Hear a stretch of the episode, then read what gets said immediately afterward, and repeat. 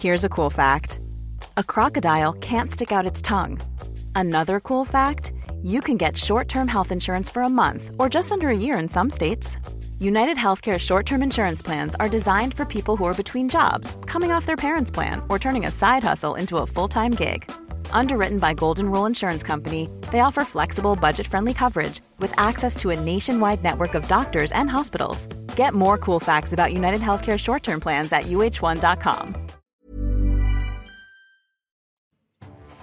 Face à l'info, bonsoir à tous. 19h, c'est l'heure. Regardez le sommaire de ce mercredi 1er décembre. Alors qu'Éric Zemmour s'est officiellement lancé dans la bataille présidentielle et a effectué son premier 20h, nous ferons le bilan des 24 premières heures en tant que candidat. A-t-il réussi son 20h Le présentateur a-t-il été juste? A-t-il réellement entamé sa mue présidentielle? L'édito de Mathieu Bocoté. Les États-Unis menacent la Russie de faire payer un prix élevé si elle envahit et agresse l'Ukraine. Le chef de la diplomatie américaine s'est exprimé en Lettonie en marge d'une réunion de l'OTAN. En quoi ces menaces sont-elles importantes alors que l'Ukraine n'est pas membre de l'OTAN? L'OTAN bouge-t-elle encore? On voit tout cela avec Mathieu Boccoté. Un jeune sur deux a déjà consommé du cannabis selon une étude de l'IFOP. Il y a plus de consommateurs dans les catégories aisées que modestes. Comment l'expliquer? La question de la légalisation du cannabis doit-elle être posée au cours de la prochaine campagne présidentielle? Décryptage Dimitri Pavlenko. Un candidat à la présidentielle française a-t-il encore le droit de dire Vive la République et surtout vive la France La fin de la déclaration de candidature d'Éric Zemmour a suscité une vive polémique.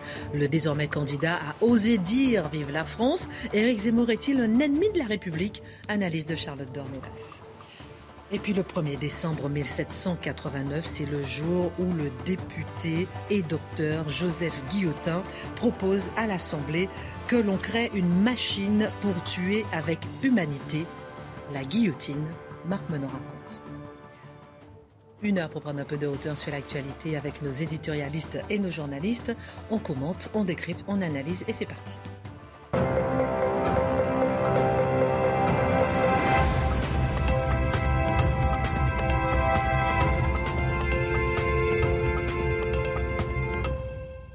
Bonsoir à tous, ravi de vous retrouver. Comment va Charlotte Le Covid vous a rendu Ah encore plus belle, plus rayonnante, reposée.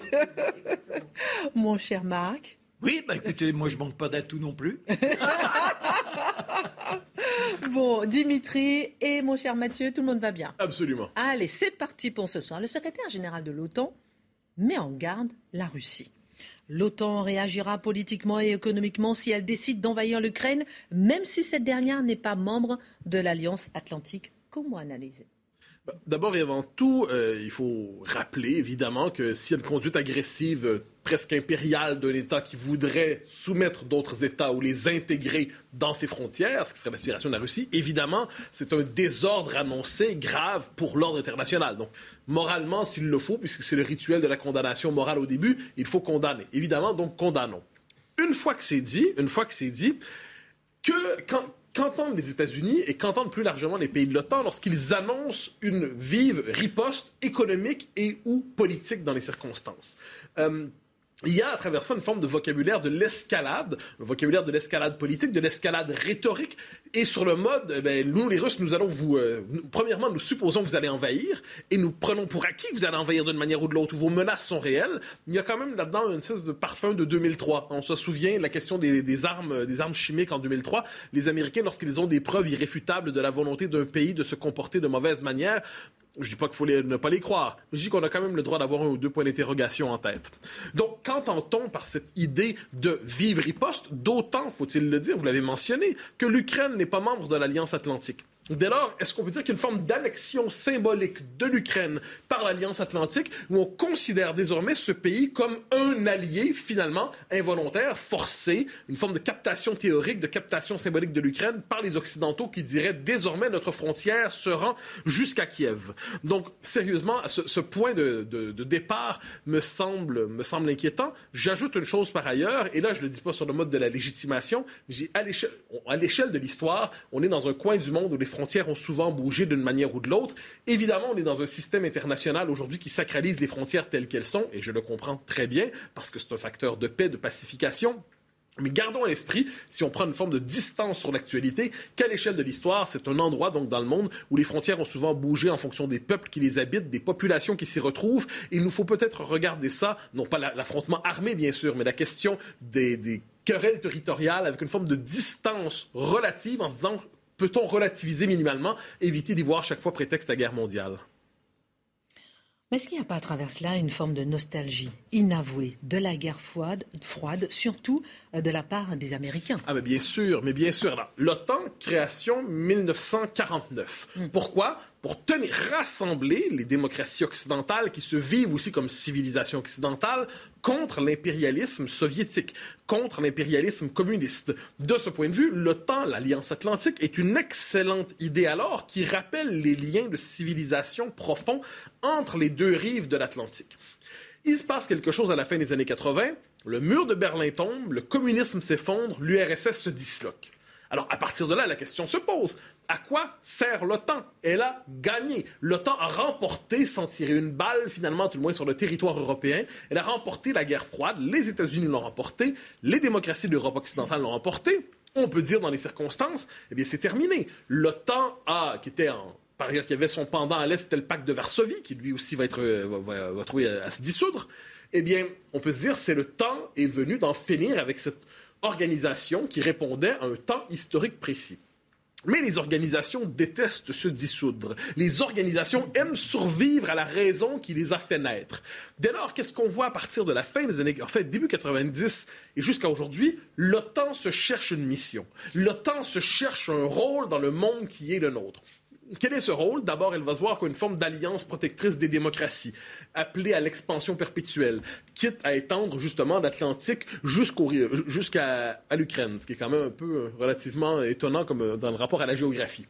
Donc, il y a cette idée que ça va être une alliance démocratique, qu'elle pourra se mobiliser en fonction d'opérations internationales, presque une forme de police internationale, un pendant militaire à l'ONU, pour être capable d'intervenir ici et là dans le monde, avec un succès tout à fait mitigé, faut-il le dire. Et puisque par ailleurs cette mission semble un peu euh, inadéquate, qu'est-ce qu'on voit? Ben, L'OTAN et les Américains surtout se replient à la manière d'un réflexe pavlovien, d'un réflexe premier. Qui est l'ennemi déjà? Qui est l'ennemi? Ce sont les Russes, c'est Moscou, ce sont les, les, presque soviétiques encore dans leur esprit, ce sont les Russes. Et dès lors, on reconduit, on reconduit le conflit de manière très théâtrale entre l'Ouest et Moscou. Alors, on s'entend, je n'ai pas le début d'un quart de huitième de sympathie pour la Russie de Poutine. Ce n'est pas exactement mon type de beauté et mon type de régime. Mais... Ça nous change. moi, je suis anti-matière, je suis un démocrate occidental libéral classique. Mais une fois, une fois qu'on dit ça, une fois qu'on dit ça, nous ne sommes plus à l'époque de la guerre froide. Et la Russie, elle est là. Elle existe. Et sachant qu'elle existe et qu'elle ne disparaîtra pas demain, il faut être capable de lui parler autrement qu'à la manière d'un grand autre, de la grande altérité, du grand ennemi potentiel avec lequel on devrait rejouer de manière parodique la guerre, froide du XXe siècle. Et là, on voit en France, en France, dans la classe politique, il y a une forme de consensus sur cette idée qu'il faut peut-être nouer un rapport plus apaisé avec les Russes, qui rejoignent des gens comme Éric Zemmour, nous le savons, mais aussi Xavier Bertrand, Marion Maréchal et d'autres. Tous ces gens et on pourrait en nommer d'autres, qui trouvent à s'entendre en disant la Russie, puisqu'elle est là et qu'on ne peut pas la faire disparaître, peut-être faut-il s'entendre avec elle, ce qui veut dire ne pas la mépriser ouvertement, ce qui veut dire ne pas se mêler exagérément de ses affaires internes. Ça ne veut pas dire qu'on veut y vivre, ça ne veut pas dire qu'on l'idéalise, ça veut dire que le propre de la politique étrangère et de la politique internationale, c'est de reconnaître la diversité des États sans se mêler dans le détail de la diversité des régimes. Voilà un point de base. Or, or, or, on y revient. L'OTAN, dans les circonstances, à quoi sert-elle? Bonne question. Est-ce que vous redoutez un embrasement?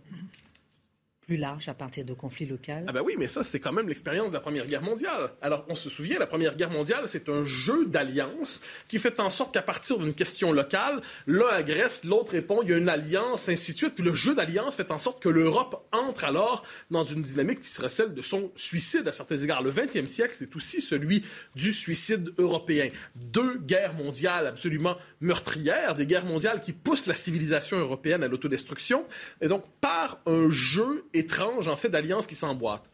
Retournons dans la situation présente. Je ne dis pas que la Troisième Guerre mondiale est à nos portes, mais si les Américains nous disent s'il y a des tensions d'une manière ou de l'autre à la frontière entre l'Ukraine et la Russie, vous allez le payer cher. Vous allez, le payer, on va intervenir, on va agir. Là, les Russes disent mêlez-vous pas de nos oignons, mêlez-vous de vos oignons, et ainsi de suite. Pour les Russes, par ailleurs, c'est l'ancienne formule, c'est l'étranger proche. Hein, dans leur esprit, c'est leur zone d'influence naturelle. La doctrine Monroe des États-Unis, on s'en souvient, c'était le continent nord-américain, enfin le continent américain, dis-je, était le domaine d'influence naturelle des États-Unis. Les Russes, à un autre coin du monde, croient qu'ils ont une zone d'influence naturelle. On peut s'en désoler. Je me mets dans la peau des Baltes, je me mets dans la peau des Polonais, et effectivement, je n'aime pas l'influence naturelle des Russes.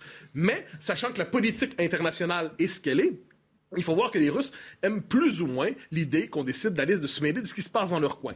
Le drame, me semble-t-il, c'est un système international qui n'est pas capable de poser des pare-feux. Qu'est-ce que c'est des pare-feux? C'est-à-dire éviter qu'un conflit local se globalise. Éviter qu'un conflit local s'internationalise rapidement justement par cette mécanique obligatoire et, euh, je dirais presque automatique des alliances.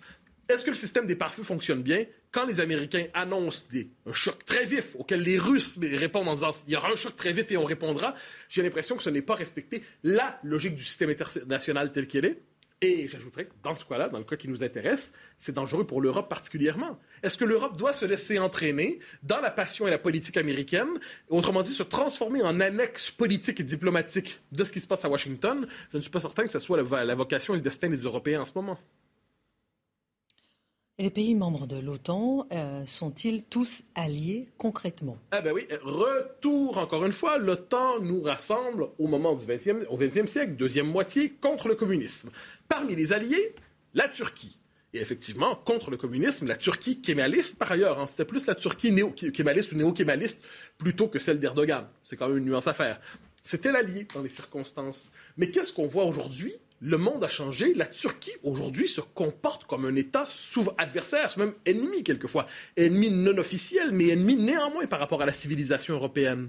Donc on se retrouve avec l'OTAN qui rassemble en, ses fronts, en son organisation des ennemis, des, ennemis idéologiques et politiques. Idéologiques, politiques, et qui osent quelquefois, les, les, les, les Turcs n'hésitent pas à multiplier les gestes d'agression quelquefois en disant on va libérer des vagues de migrants pour vous déstabiliser si c'est nécessaire, euh, à user d'une forme de colonialisme turc, notamment en Allemagne, en disant aux Turcs installés en Allemagne, vous êtes d'abord, et en Europe, vous êtes d'abord des Turcs, vous devez d'abord demeurer fidèles à la Turquie, au nouvel empire ottoman, plutôt que pays où vous êtes installé. Donc, à l'intérieur même de cette organisation censée garantir la paix, on retrouve des puissances qui sont aujourd'hui dans une situation conflictuelle.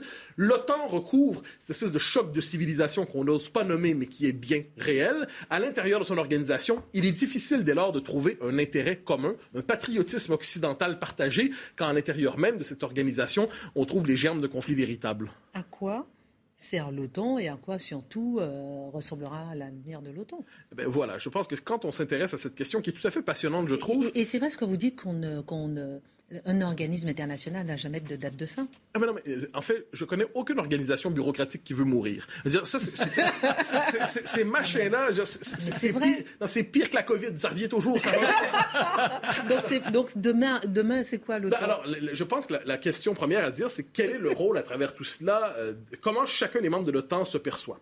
Les Américains, aujourd'hui, il faut bien le voir, se déseuropéanisent de plus en plus. Ils se reprojettent dans l'univers pacifique davantage que dans l'univers atlantique, et eux-mêmes se perçoivent de plus en plus comme une forme non pas d'empire occidental, mais d'empire post-occidental. C'est un pays post-occidental de plus en plus dans la définition de son identité. Et on peut dire, à certains égards, si on aime les grands portraits historiques, que l'Occident aujourd'hui se replie vers l'Europe. Autrement dit, ça replie vers son berceau.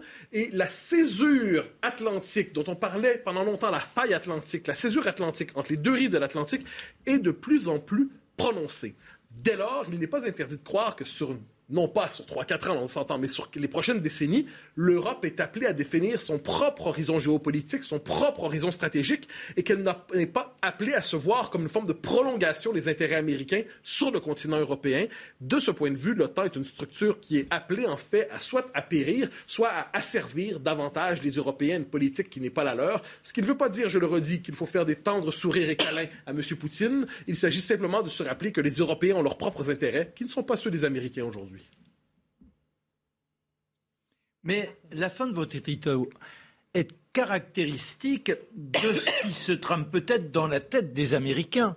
Ils ont compris qu'aujourd'hui, ils ne sont plus dans cette situation où ils possèdent une influence euh, euh, infragable sur l'Europe. Alors ils ont besoin de pousser des coups de gueule. C'est une manière de montrer qu'ils sont toujours dans cette véhilité d'être les maîtres du monde. Et euh, là, ce n'était pas sur l'Europe, mais l'année dernière, enfin, il y a quelques années, avec Trump, lorsqu'il était face à la Corée du Sud, on avait l'impression qu'il était capable de déclencher une guerre nucléaire, alors qu'il cherchait simplement à, jouer la grande gueule. L'ennemi, c'est pas la Chine. Enfin, je sais pas. Hein, mais... vous savez qu'il est question d'envoyer l'OTAN euh, dans l'éventualité d'un conflit euh, sur Taïwan. Et euh, c'est la question qu'on posait il y a quelques semaines. Encore un Est-ce que la France, dans par le jeu d'aide de, l'OTAN, serait obligée d'aller combattre à Taïwan? Mmh, C'est quand même mmh, une immense question.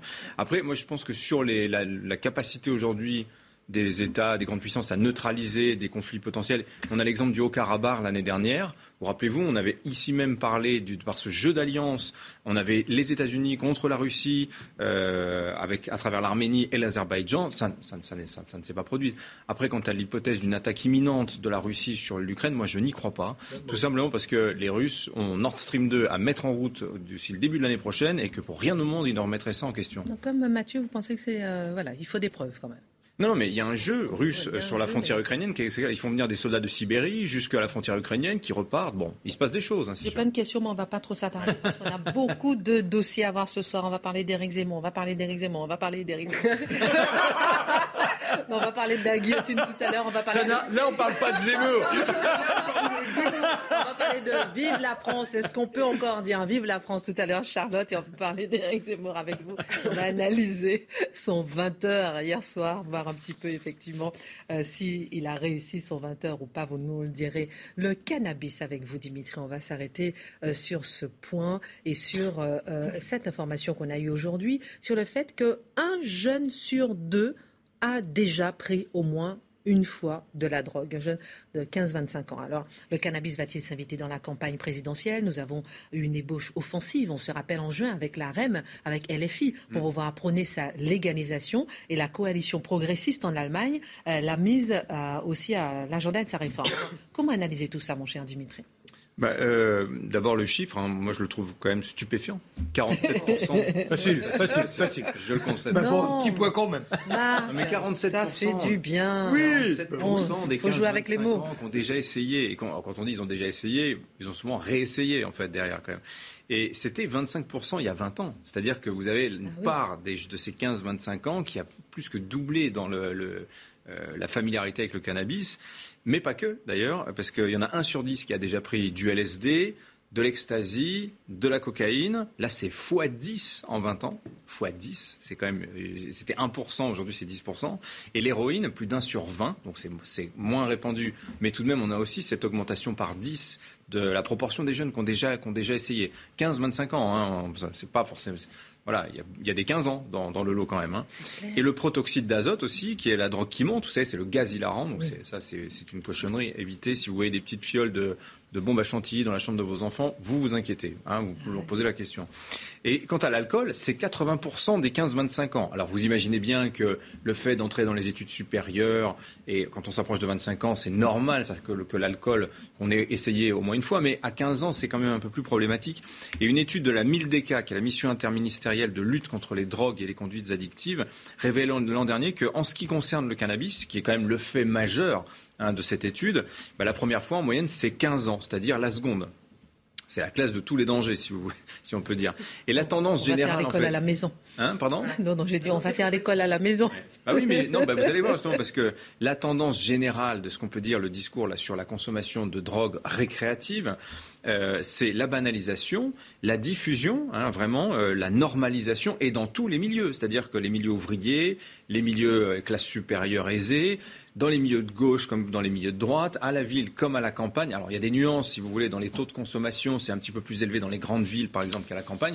Mais enfin, ceci dit, c'est vraiment à la marge. On a un fait de société là qui est absolument massif. Et dans les usages aussi, il faut voir aussi que la drogue, c'est partout et tout le temps. C'est-à-dire c'est pour faire la fête, mais c'est aussi tout seul chez soi, c'est en couple, c'est avec des amis, c'est à la maison, c'est au travail, c'est à l'école, c'est sur le lieu d'études. À l'école, ça c'est important. Vous en avez 42% de ces jeunes, donc c'est du déclaratif, hein, c'est un sondage, 42% de ces 15-25 ans qui disent avoir déjà pris quelque chose au boulot ou sur son lieu d'études, que ce soit au lycée ou que ce soit à l'université ou dans son IUT. Euh, vous en avez 16% qui déclarent avoir pris euh, une substance avant un entretien d'embauche. Hein. Euh, vous en avez un sur quatre avant un rendez-vous amoureux. Donc là, on est dans la logique de la drogue béquille. Hein. vous comprenez bien, c'est la drogue pour se donner un peu de force, un peu de courage. Euh, c'est aussi la drogue subie, puisque vous en avez un sur deux qui dit avoir regretté de fumer. Euh, ou, donc, ou de l'herbe, ou bien d'avoir pris autre chose. Hein. Et ils expliquent pourquoi ils expliquent ce regret, le sentiment de dépendance, donc ça, l'addiction réellement, la baisse de libido aussi, et la parano, la paranoïa, le fait que ça change les rapports aux autres. Voilà. Et les trois quarts des jeunes nous disent aussi avoir vu les campagnes de prévention, parce qu'il y a des campagnes de prévention, mais c'est à peu près sans effet. Euh, l'effet le plus courant, c'est allez, une petite réduction de consommation, je vais faire un peu attention, mais j'arrête pas pour autant. Et un dernier chiffre étonnant de cette étude, c'est que 65%, 2 sur 3, se disent contre la légalisation du cannabis. Alors là, j'étais un peu interpellé, je me suis dit, tiens, c'est quand même étonnant. Donc j'ai appelé l'IFOP et ils pensent qu'en réalité, euh, la réponse est un peu biaisée par le fait que les jeunes n'ont a priori pas compris la question. Euh, quand on leur a dit légalisation du cannabis récréatif, ils n'ont pas compris quelle était la nuance en fait. Peut-être que le mot récréatif, ils ne connaissaient pas. Bon, il y a trop d'écart si vous voulez. non, non, mais c'est commentaire un, peu acerbe et un peu méchant, mais il y a trop d'écart avec d'autres études qui montrent plutôt un soutien des jeunes à la légalisation, quoique ce ne soit pas unanime. Hein, c'est en mhm. moyenne un sur deux qui pensent que ce serait bien de légaliser. Alors Dimitri, est-ce que ça pourrait devenir un thème de campagne finalement? De légaliser l'addiction et les addictions en général Bah écoutez, bien sûr, c'est une très belle mesure progressiste. Il y a qu'à voir ce qui se passe en Allemagne. C'est la première mesure dont ils ont parlé dans leur contrat de coalition de 243 pages. Il y a plein de choses, mais ils ont mis en avant quoi? La légalisation du cannabis. En, en, Italie, vous vous rappelez, il y a une pétition qui a circulé euh, là aux alentours de la rentrée pour réclamer la dépénalisation. Immense succès, ils ont eu je crois 350 000 signatures et donc il y a un processus législatif qui va s'enclencher, enfin référendaire pardon. Euh, voilà, donc il y a clairement, je pense, un bon thème politique et d'ailleurs c'est un contre-feu intelligent euh, au thème sécuritaire qu'on a sur l'immigration ou sur l'insécurité. Voilà, il y a un, je pense qu'il y, a quand même un, thème politique intéressant. Mais pour revenir aux jeunes quand même, faut bien mesurer l'enjeu pour le pays parce que 15-25 ans, pour vous donner une idée, c'est quand même 8 millions de Français. 8 millions de Français. Vous en avez 47%, donc 4 millions qui ont déjà testé le cannabis, alors qu'on vous dit tout le temps, il y a un million de fumeurs réguliers en France. Tu parles, Charles. C'est sans doute beaucoup plus. Quand vous dites 1 sur 10 qui a déjà testé la cocaïne ou le LSD avant 25 ans, c'est 800 000 jeunes. Enfin, je veux dire, c'est on est sur des, on est sur un phénomène de société absolument euh, massif. Et je pense qu'il faut faire attention à ce phénomène d'une génération d'une génération entière qui est en train de bah, un peu de se perdre dans les addictions. Les questions, c'est pourquoi ils se droguent, pourquoi ils boivent, Hein. Euh, pourquoi ils passent autant de temps devant les jeux vidéo, qui est une autre forme d'addiction, qui est bien identifiée Charlotte parlait hier du porno, même logique. Sur les jeux, les, jeux d'argent, vous en avez 4 sur 10 à 17 ans qui ont déjà essayé les jeux de grattage, les lotos, les lotos sportifs, etc., ce genre de choses. Voilà. Donc vous vous rappelez, euh, Emmanuel Macron disait pas facile d'être jeune en 2020, d'avoir 20 ans en 2020. Bah, c'est toujours pas plus euh, aussi compliqué en 2021. Je vous ai donné les chiffres de la dépression. Vous vous rappelez hier, 1 sur 4 l'année dernière qui avait des symptômes de dépression. Mais c'est vrai que quand vous regardez bien, euh, la, vie, c'est pas évident euh. C'est les petits boulots, c'est les petites payes, c'est l'orientation aussi de l'école qui fait assez mal son travail. Et donc, la, drogue est là comme un substitut de réel, très clairement. Et l'addiction appelle les autres addictions. C'est un mécanisme, en fait, comportemental qui se met en place. Et dans la cigarette ou dans le tabac ou dans, l'alcool ou le cannabis, finalement, on reproduit la même chose dans d'autres, euh, dans d'autres substituts. Vous ajoutez à cela les sirènes de l'économie informelle, dont on dit que c'est 200 à 300 000 personnes qui travaillent aujourd'hui hein, pour l'économie de la drogue. J'arrête pas de vous le dire, c'est autant que le secteur bancaire. Moi, je trouve ce chiffre incroyable. Et je vais finir avec une citation de l'historien Pierre Vermeren. Dans le Figaro, il y a quelques temps, il s'était inquiété pour ces millions de jeunes hommes, parce qu'il dit c'est vrai que c'est beaucoup des jeunes hommes qui combinent les addictions. Il y a des filles aussi, évidemment, mais les, garçons en particulier. Il disait nos dirigeants sont passés à côté d'un phénomène de masse qui compromet gravement l'avenir du pays la perte de confiance, d'estime, de motivation, pour tout dire, de pulsion vitale de millions de jeunes hommes. La perte de pulsion vitale. Voilà. Extraordinaire. Merci beaucoup pour cette chronique. Est-ce que ce n'est pas, comme vous dites, vous dites par exemple que la drogue c'est un substitut du réel. Est-ce que ce n'est pas un manque de maîtrise des émotions? Ce n'est pas un manque de maîtrise des émotions, c'est que déjà on les a laissés devant une vacuité. C'est-à-dire qu'on ne les fait pas rêver. Il n'y a rien qui les mobilise. Et plus ils fument, plus en plus. Il y a cette déliquescence intellectuelle. Ils sont dans la, mollesse, dans la mollesse, dans le renoncement d'eux-mêmes. Ce qui les conduit à toutes les violences, parce que quand on ne s'aime plus, on ne peut pas aimer l'autre. C'est dramatique. Et le papier de, de Dimitri était excellent. Mais, mais, mais là, le politique devrait vraiment s'intéresser à l'avenir et nous proposer des programmes. Charlotte.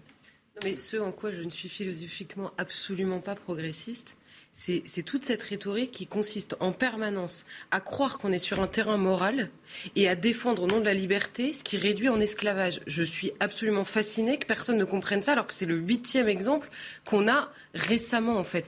Et, et, parler simplement de drogue récréative ou de drogue douce alors qu'il y a une différence entre même le jeu à gratter ou le verre de vin et le cannabis qui parfois déclenche, on a vu des exemples absolument terribles, des hein. euh, schizophrénies dès la première prise, c'est pas le même rapport, c'est pas le même produit, sans compter évidemment l'alimentation d'un trafic abominable.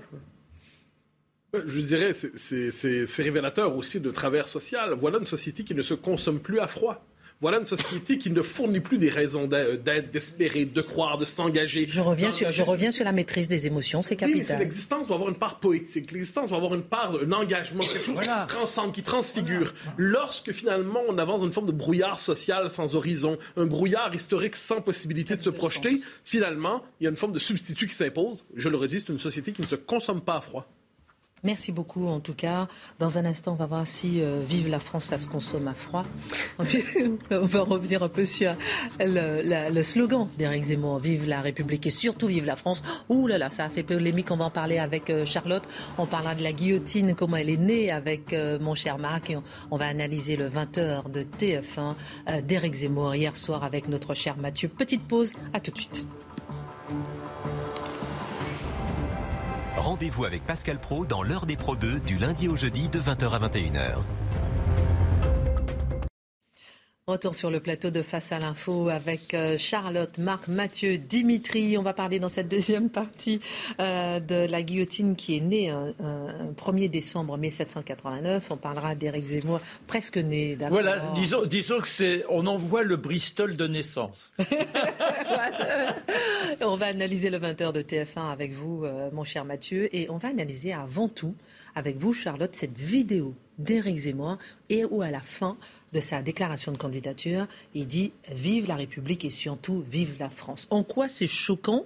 Pourquoi ça a déclenché une telle polémique? Alors en quoi c'est choquant Moi j'aurais du mal à répondre parce que moi ça m'a fait plaisir d'entendre ça pour tout vous dire. mais, mais le petit mot surtout était évidemment euh, mis là pour insister sur le fait que la France et la République ne désignaient pas exactement la même chose et que cette, euh, on va dire cette, euh, cette expression qui est dite de manière un peu rébarbative à la fin de tous les discours, là elle était pensée et Éric Zemmour a dit vive la République, aucun problème, et surtout vive la France parce qu'on comprend que c'est le cœur de son projet. Je vais m'étendre évidemment là-dessus. Pourquoi est-ce qu'il insiste et pourquoi est-ce qu'il ne se contente pas de dire vive la République et vive la France? Parce qu'aujourd'hui, de plus en plus dans le discours, vous aurez remarqué que le mot République est utilisé à toutes les sauces et surtout à la place du mot France en permanence. Le mot France étant, c'est un peu comme les joyeuses fêtes de fin d'année, le mot France étant par lui-même un peu, euh, comment dire, suspecté d'exclusion, de, de, rappeler une histoire, de rappeler une manière d'être qu'on ne veut pas désigner. Et donc la République étant plus froide et plus abstraite, notamment sur le côté charnel d'un pays, on, s'abstient de dire le mot France, on dit le mot République. C'est pour ça, je pense, hein, je ne suis pas dans la tête d'Éric Zemmour, mais c'est pour ça, je pense, qu'il insiste et qu'il rajoute ce petit surtout qui, en effet, a fait hurler précisément pour cette raison. La première chose qu'il faut dire, c'est que la France, c'est quoi? C'est un pays, une histoire, une géographie, évidemment, des traditions et un peuple. La République, c'est quoi? C'est un mode de gouvernement que se sont choisis plusieurs pays, la France en l'occurrence, mais ce n'est pas la même chose. Vous comprenez bien, euh, pour le dire rapidement, que la France n'a pas commencé avec la République et que tout ce qui est euh, de l'ordre de notre manière d'être français dans le monde n'est pas nécessairement lié au fait que nous soyons sous euh, le régime républicain. Alors, pour répondre à votre question, est-ce qu'il est anti-républicain? Non, c'est pas le débat en fait. Et d'ailleurs, même historiquement, ça n'a jamais été véritablement le débat. Vous savez que jusqu'au début du siècle dernier, il y avait une grosse opposition sur la question. On disait les cléricaux, les anticléricaux, les républicains, les royalistes. En réalité, ça n'a jamais été tellement sur la question de la République comme mode de gouvernement, mais beaucoup plus sur l'héritage révolutionnaire, qui sont deux choses. Ça a l'air d'être la même chose. C'est pas nécessairement la même chose. C'est beaucoup plus philosophique en fait sur la. J'ai retrouvé une phrase de Charette. Vous savez, Charette, c'est un chef vendéen. Euh, à l'époque euh, de, la révolte vendéenne, il explique dans ce texte, il dit pour eux, donc les opposants, enfin ceux à qui il s'oppose, pour eux la patrie semble n'être qu'une idée, pour nous elle est une terre, ils l'ont dans le cerveau, nous l'avons sous les pieds, c'est plus solide. Sous cet aspect-là, oui, la controverse se poursuit. Mais ce n'est pas la question de remettre en cause le régime républicain. Zemmour, comme beaucoup d'autres aujourd'hui, ne dit pas demain, si j'arrive au pouvoir, nous n'aurons plus de république, ni même de cinquième république. C'est évidemment pas son propos, c'est la question du rapport à la France, du rapport à l'héritage qu'est la France. Donc la seule question que pose Éric Zemmour, il le dit tout le temps et en permanence, c'est est-ce que la France va disparaître? Et le revers de cette question, c'est de dire est-ce que nous sommes encore capables d'assimiler tous les enfants français déjà à ce qu'est la France depuis toujours et ce qu'elle devra continuer à être, et les étrangers qui arrivent, est-ce qu'ils sont capables, eux aussi, de s'assimiler à la France? Mais pour s'assimiler, si l'assimilation est une imitation, comme on l'a dit plusieurs fois, il faut avoir quelque chose à imiter. C'est du concret c'est pas des valeurs abstraites, c'est pas des idées simplement, c'est une manière d'être au monde, tout simplement. Donc égalité, liberté, fraternité, euh, la, laïcité c'est un peu différent parce que la laïcité, pour le coup, c'est une manière de concevoir notre manière d'être en société. Mais égalité, liberté et fraternité, je vais prendre un exemple, on va prendre une femme, euh, je sais pas moi, une femme iranienne qui est libre, qui est une incarnation de la liberté. Est-ce que ça fait d'elle une Française? Non? Est-ce qu'elle comprend les principes républicains euh, Oui, peut-être, mais ça ne fait pas d'elle. Euh, elle n'est pas nécessairement française. Elle peut être iranienne et libre. Et par ailleurs, elle peut être républicaine ou pas. C'est pas la question en fait. Donc c'est ça vraiment la différence. Et quand on parle de territoire perdu de la République, on peut parler de territoire où on ne respecte plus la loi qui est celle de la République, mais on parle en général de territoire perdu de la France, c'est-à-dire où on ne ressent plus ce qu'est la France. Adhérer aux valeurs de la République, encore une fois, c'est quand même très euh, abstrait.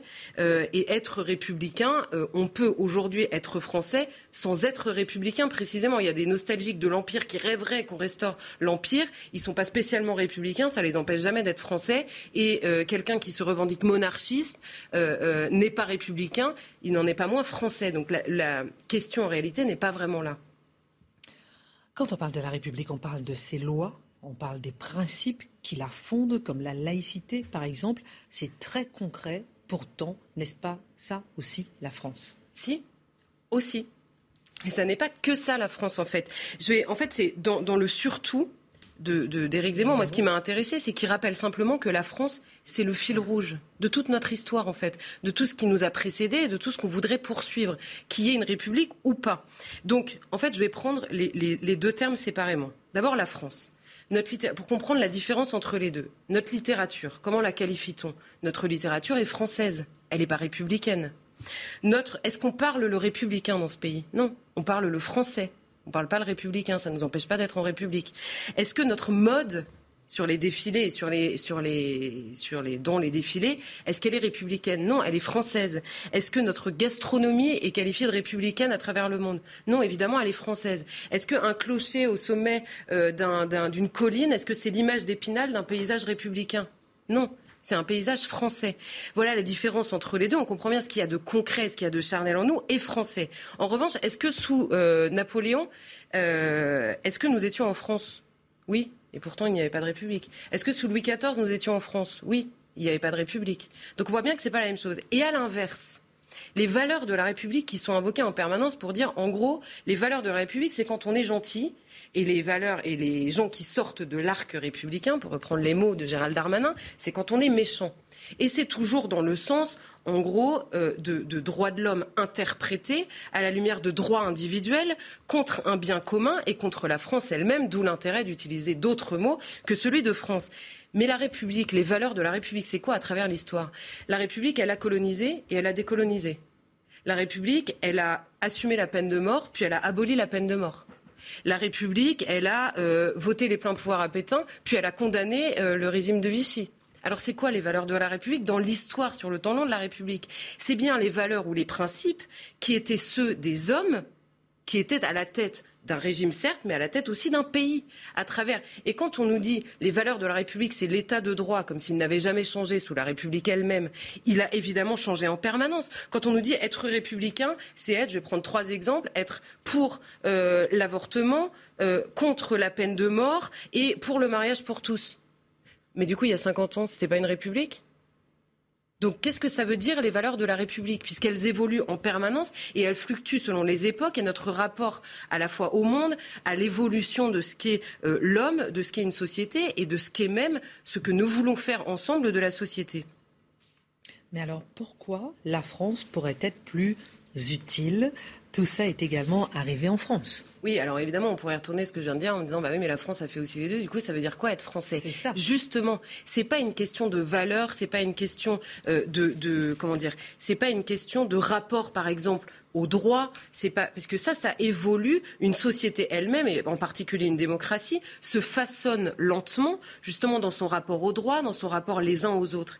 Mais c'est la manière d'être. Vous savez, quand on parle de tradition, quand on parle même de folklore, quand on dit on fête ça, on, installe des sapins parce qu'on fête Noël, parce que tout l'héritage euh, de ce pays nous pousse à, à fêter Noël. Donc c'est un lent façonnage euh, euh, comment dire, euh, il y a les us et les coutumes qui se transmettent. Certaines sont abandonnées, certaines se perdent, certaines sont retransmises. On pourrait dire, mais oui, mais aujourd'hui, toutes ces traditions, le sapin de Noël, etc., eh bien, le peuple, dans son entièreté, a décidé de le supprimer. On pourrait dire, par exemple, euh, quand je dis les territoires perdus de la République, consommer euh, du halal aujourd'hui, c'est euh, une nouvelle tradition. On a abandonné la tradition, les autres traditions. Porter le foulard, c'est une nouvelle tradition. Le problème, ça n'est pas que, comment dire, que les us et coutumes évoluent dans un pays.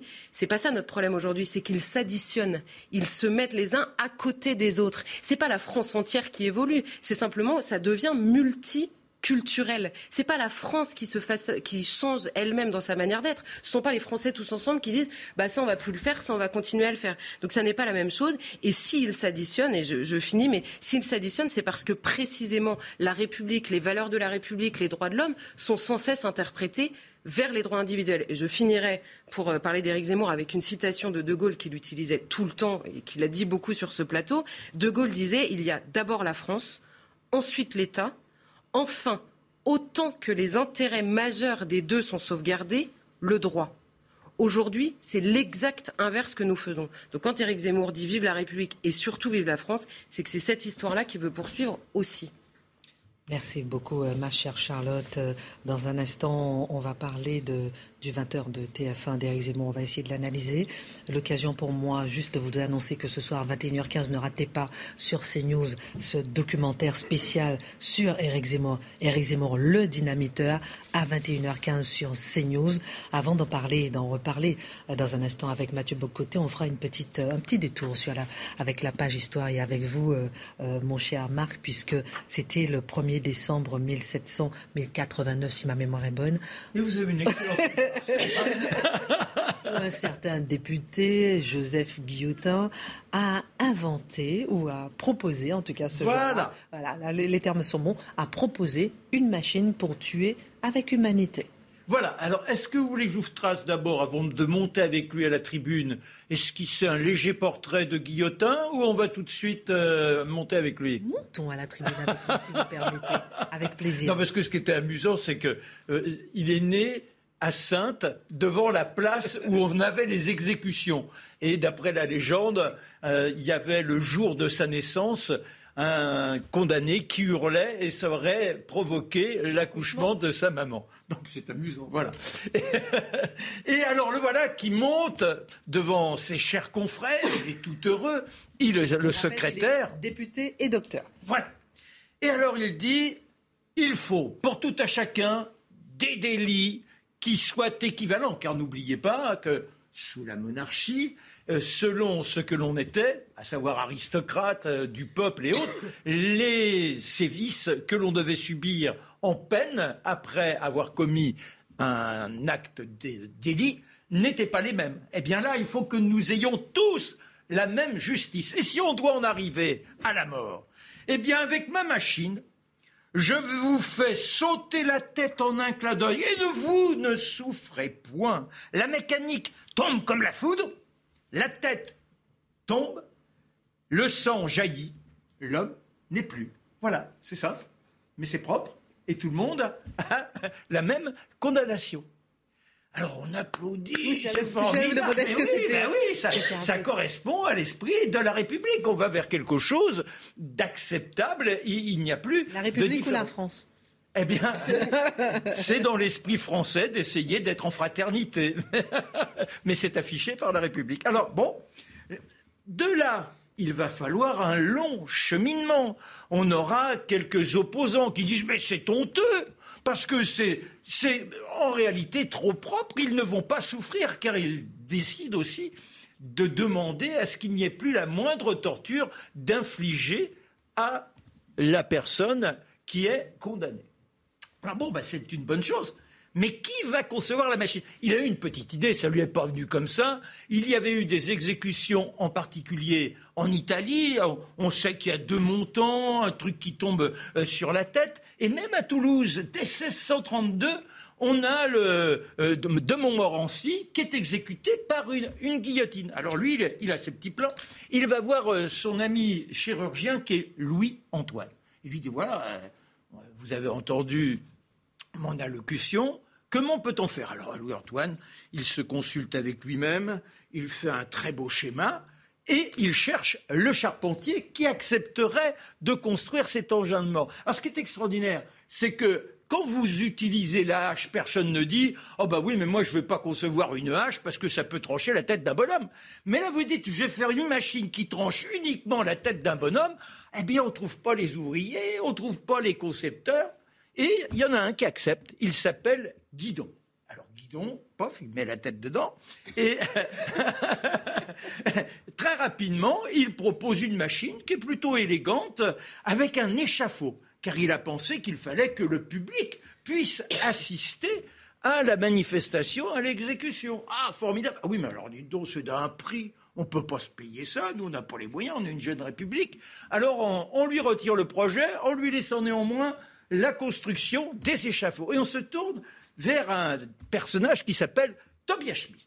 Ah, Tobias Schmidt, lui, il est là, il prend ses plans, il cherche l'économie et il conçoit la machine telle qu'on peut la voir aujourd'hui. Il a même l'idée sur la suggestion de Louis-Antoine, n'oublions pas qu'il est chirurgien, Louis-Antoine, il sait que si on tranche droit, c'est-à-dire, vous voyez, si le coupoir, il est droit, eh bien, à ce moment-là, ça va écraser mais ça ne va pas couper. Alors, il faut avoir un plan oblique. Mais oui, mais tout est merveilleusement bien conçu. On demande à Samson, qui lui était habitué à la hache, quelles sont ses réflexions par rapport à la machine telle qu'elle apparaît. Alors Samson dit, ouais, c'est pas mal, mais là, quand on tire sur la corde, si on se rate un peu, ah bon, d'accord, euh, non, alors on va concevoir le petit bouton qui simplifie l'opération. Et alors, on passe aux essais, bah, passons aux essais, on va à Bicêtre, et à Bicêtre, il y a plusieurs euh, éléments. D'abord, on a eu les bottes de paille. Est-ce que ça coupe? Droit, pas droit? Ça, marche bien. Après, on a eu quelques moutons. Alors, les pauvres bêtes, elles essaient de, se, de, se, tenir et on s'aperçoit que là, il y a une amélioration. Et on pense à la bascule. Vous savez, la bascule, c'est de là que ça vient. Et maintenant, bah, voyons avec la bascule comment la tête d'un être humain pourrait tomber. Alors vous vous dites, on prend quoi comme être humain? On prend des cadavres. On prend deux prisonniers et une prostituée. Les pauvres, les filles de joie sont toujours très très très maltraitées. Donc euh, le premier, clac, ta tête à tombe, c'est impeccable. Samson regarde, il dit beau travail. Ensuite, le deuxième, malheureusement, peut-être qu'il avait été mis légèrement de travers, ah, ça fonctionne pas. On reprend, ça marche. La pauvre dame, euh, c'est un trépas, je rappelle quand même, toc, ça marche. Eh bien voilà, on peut maintenant envisager sérieusement l'opération. Et cette opération, a lieu le 25 avril 1792. Vous vous rendez compte le temps qu'il a fallu pour réaliser l'engin, faire fixer toutes les lois, et c'est un dénommé Nicolas Jacques Pelletier. Qu'a-t-il fait le bougre? Eh bien, ce personnage, six mois avant, il est là, il est dans Paris, c'est un tire il fait partie de ces gars qui fauchent dans les poches. Il voit passer un de ces bourgeois. Oh, ce gars-là, dans ce monde qui va pas très bien, il a sans doute quelque chose à m'offrir. Et hop, il sort son petit couteau, il lui donne quelques coups, il ne le tue pas. Mais en revanche, il lui fauche ses assignats. Il est arrêté. Premier procès condamné à mort, il fait appel condamné à mort, et euh, la dernière sentence condamné à mort. Donc, place de grève, on tresse pour la première fois l'échafaud. On demande à Lafayette d'être là avec ses hommes parce qu'on se dit forcément un tel bouleversement, la foule sera présente. Oh ben ils sont des milliers, des milliers. Paf, il monte le pauvre Pelletier c'est déjà fini. Quelle déception Et là, la foule repart déçue, ça va beaucoup trop vite, mais néanmoins, c'est adopté. Et je rappelle, en 1792, très rapidement, ça va tomber, tomber, tomber, ah monter, descendre, ah monter, descendre. Ah. Voilà l'histoire de notre guillotine. Merci beaucoup, euh, mon cher Marc. C'est vrai qu'elle a beaucoup fonctionné et tout ça est parti euh, d'une volonté d'humanité. Bah oui, c'était plus propre. Bah, N'oubliez pas qu'on a vu des gars sur le bio et le bourreau qui s'y reprenait à six fois, sept fois. Merci beaucoup, euh, mon cher Marc. Euh, donc, je rappelle, ce soir, reportage 21h15, Éric Zemmour, le dynamiteur à suivre sur CNews. C'est un reportage à 21h15 sur CNews. On va parler d'Éric Zemmour dans notre dernier quart d'heure. D'abord, un petit tour de table avant la chronique, Mathieu, si vous permettez. Euh, Dimitri, je ne sais pas, qu'est-ce que vous avez pensé du 20h hier soir de, TF1 d'Éric Zemmour Ensuite, on aura la, chronique de Mathieu. Bah, je trouvais qu'il y avait un grand écart entre euh, le, film de midi et la prestation du soir. Dans quel sens? Dans le sens où, évidemment, euh, une vidéo qu'on met en scène soi-même et on est dans la maîtrise totale, et, le récit euh, était, était, construit de manière très intéressante. Le soir, moi, j'ai trouvé que c'était plutôt raté. C'était plutôt raté. Et en fait, ce qui m'a frappé, c'est que j'ai vu un candidat qui parlait de lui-même, en fait, qui racontait quand il dit, par exemple, c'est ma mue est faite, mais la mue, elle ne doit pas se dire, elle doit se voir. Et je pense que là-dessus, effectivement, il, s'est un peu raté. Donc un bon point pour la vidéo, un mauvais point pour la 20h. Charlotte, votre regard Je serais assez, euh, assez raccord. il y a, d'une part, effectivement, les questions qu'on peut discuter, parce que bon, les, les questions sur les 14 polémiques de la semaine, c'est un peu pénible au moment où on a envie de savoir euh, le projet. Mais la réponse s'est euh, un peu attardée justement sur les 14 questions euh, successives, beaucoup plus que sur le projet lui-même. Donc c'était. Je ne jugerai pas Boulot, c'est mon confrère. je dirais que, enfin, c'est quand même incroyable qu'on demande à un candidat qui vient juste de s'annoncer quel sera votre Premier ministre. Bref, reste que, oui, il y a eu beaucoup de maladresse de la part de Zemmour peut-être euh, que ce qu'il a subi ces derniers temps. Mais moi, j'ai bien aimé quand il se positionne par rapport aux femmes, tout du moins dans la deuxième partie. Il dit voilà, moi, je suis celui qui veut que les femmes puissent traiter avec égalité. Puis j'ai bien aimé également, parce qu'on le traite de raciste, la position qu'il prend en utilisant le mot musulman et où il rappelle aux uns et aux autres qu'il est donc pour l'assimilation mais non pas contre une religion. Il veut simplement que cette religion ne s'affiche pas. Et ça, je crois que ce sont des petits points de détail qui sont essentiels pour que les gens comprennent son message. C'est intéressant de voir que peut-être qu'après son lancement de campagne, il est obligé de prendre une salle plus grande euh, pour le 5 décembre, pour son premier meeting. On suivra tout ça. Alors je me tourne vers vous, mon cher Mathieu. Hier, donc Éric Zemmour a donc officialisé sa campagne. D'ailleurs, d'abord une vidéo que nous avons analysée hier soir avec vous euh, sur ce plateau. Ensuite, ce passage sur TF1. Avant de chercher justement à comprendre ce qu'on a évoqué là tout à l'heure, est-ce que euh, le présentateur, il a, il a effectivement eu un rôle juste? Est-ce qu'il été juste ou pas? Première question, est-ce que, selon vous, Éric Zemmour, il a réussi son 20 heures? Est-ce qu'il a réussi sa journée? En fait, ça, c'est la véritable question. Il a réussi son lancement, c'est-à-dire la vidéo qui a marqué véritablement la, lecture qu'il a de la situation en ce moment, ce qui le conduit à se présenter, le, ce qui pourrait pousser des gens à le soutenir. Donc ça, l'opération était réussie. Aux 20 heures, euh, pas vraiment. Euh, pour une raison simple, je pourrais découper ça en trois temps. On fait euh, les deux, les, les 66% du temps, les deux premiers tiers, Zemmour était sur le mode journaliste, c'est-à-dire il s'expliquait, il répondait aux questions à la manière d'un invité qui vient parler de la, polémique de la semaine. Et dans le dernier tiers, il s'est rappelé qu'il était désormais candidat. Euh, et, dans le dernier tiers, on voit une volonté de changer de ton, de changer de registre. Donc ça, euh, c'est pas une réussite parfaite. Quelle est sa part de responsabilité à lui? Quelle est la part du journaliste boulot? C'est une autre question. Mais si on voit la journée dans son ensemble, manifestement, il a été capable de relancer sa campagne. C'était la question qui se posait hier. Est-ce qu'il était sur une spirale régressive descendante condamné à perdre ou il reprenait en main sa campagne? Et manifestement, si on regarde la journée dans l'ensemble, il a été capable de la reprendre. Il est, il est de retour dans le jeu. Alors maintenant, on va s'intéresser à ce présentateur, Gilles Boulot. Euh, euh, Marc dit qu'il ne faut pas le juger. Certains disent ça, qu'il ne faut pas le juger. Est-ce que vous pensez, vous, qu'il a été juste? Ah, Je ne suis pas journaliste, donc je me permets de le juger.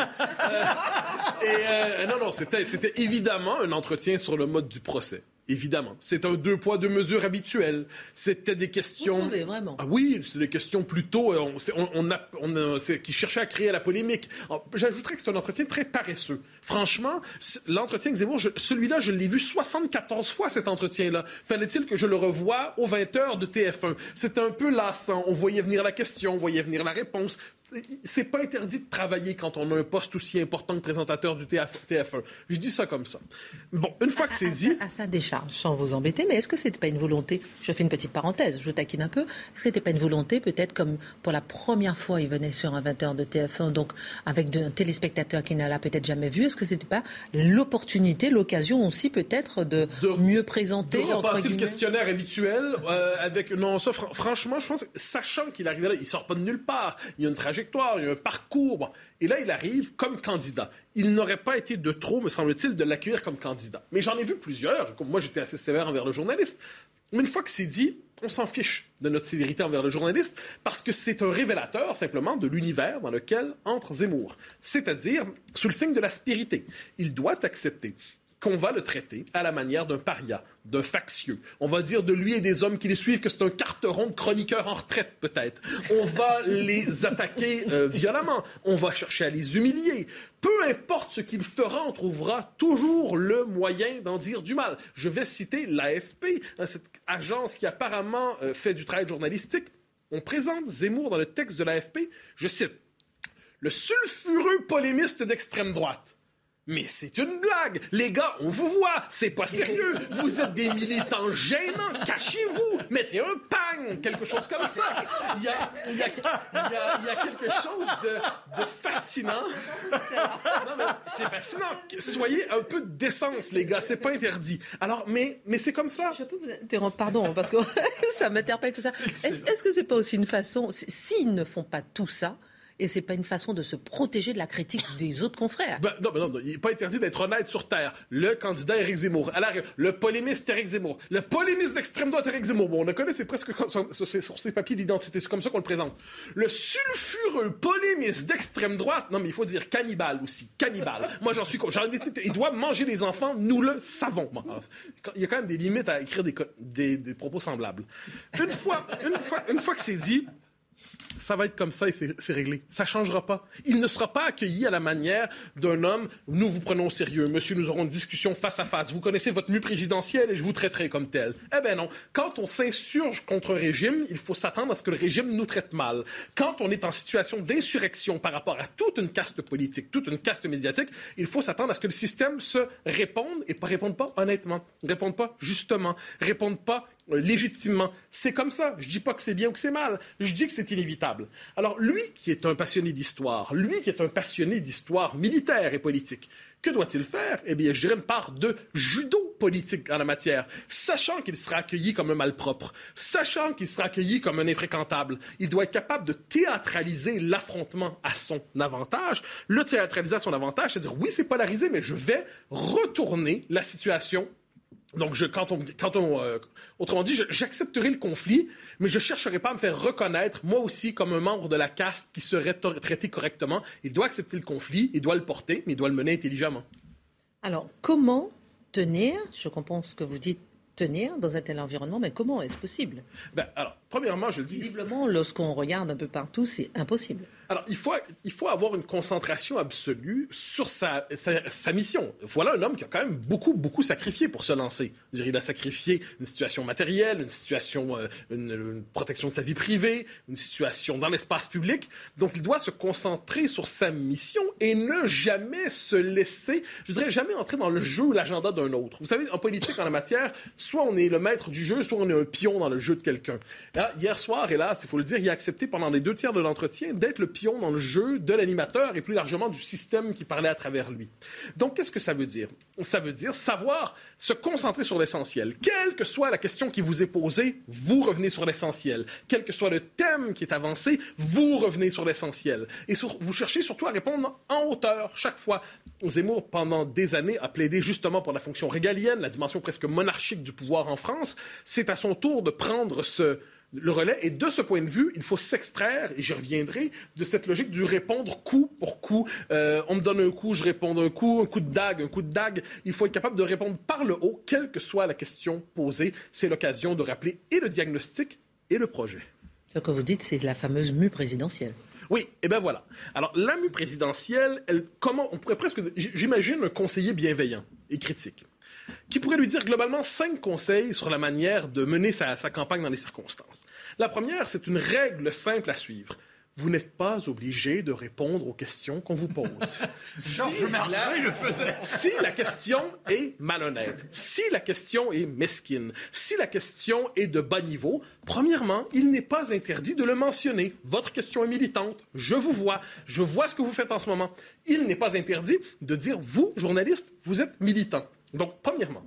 Et ensuite, s'il ne veut pas polariser, confronter sur ce mode-là, quelle que soit la question, je crois que c'est Robert Bourassa, un homme politique québécois, qui disait Vous avez le droit de me poser la question que vous voulez, j'ai le droit de les réinterpréter comme je l'entends.